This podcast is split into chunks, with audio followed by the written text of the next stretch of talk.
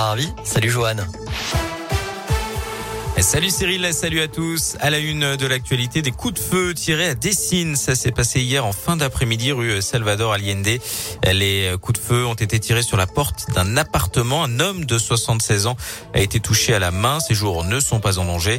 D'après les informations du progrès, des membres de la famille qui occupent l'appartement sont connus de la justice. Une enquête est en cours.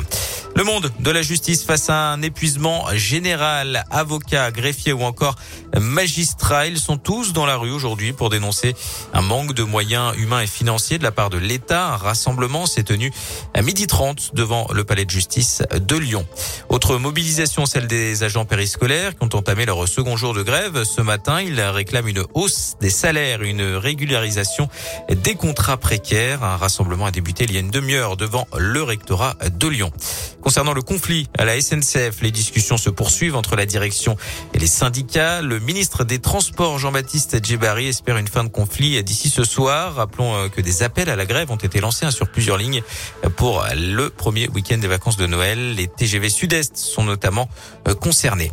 Dans le reste de l'actualité, de nouvelles décisions possibles pour freiner la cinquième vague épidémique à l'hôpital. Le porte-parole du gouvernement, Gabriel Attal, s'est exprimé tout à l'heure indiquant que les hôpitaux français pourraient accueillir 4000 patients en réanimation autour des fêtes. Les plans blancs mis en place dans les régions devraient hein, permettre d'éviter la congestion des hôpitaux en fin d'année, même si Gabriel Attal indique que de nouvelles décisions pourraient être prises d'ici à la fin de semaine, avec notamment une accélération de la campagne vaccinale et un renforcement des contrôles aux frontières. Dans les hôpitaux lyonnais, la situation est stable hein, pour le moment, avec 181 patients Covid pris en charge selon les derniers chiffres des hospices civils de Lyon. C'est 7 de moins que la semaine dernière.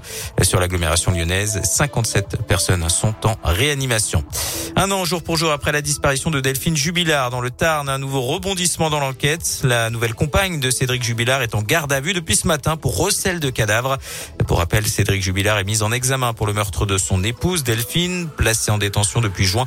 Il continue de clamer son innocence.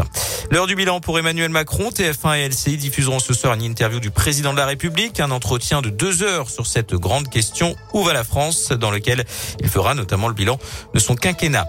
Du sport et du basket ce soir, nouveau rendez-vous d'Euroleague pour l'Asvel qui reçoit les Russes du Zénith Saint-Pétersbourg. Coup d'envoi 21h à l'Astrobal. Et puis en foot, la billetterie est ouverte pour le 32e de finale de la Coupe de France entre la Duchère et Saint-Etienne dimanche à Balmont. Il reste un petit peu moins de 2000 places à vendre selon le club. Et puis la météo avec de la grisaille aujourd'hui sur l'ensemble de la région lyonnaise. Il fait 3 degrés à Lyon. Même chose à Fontaine-sur-Saône, 4 pour Villefranche et Vienne. Et encore un temps gris et pas mal de brouillard pour demain. 2 degrés en moyenne le matin et jusqu'à 5 degrés l'après-midi. Merci Johan, à plus tard. Voici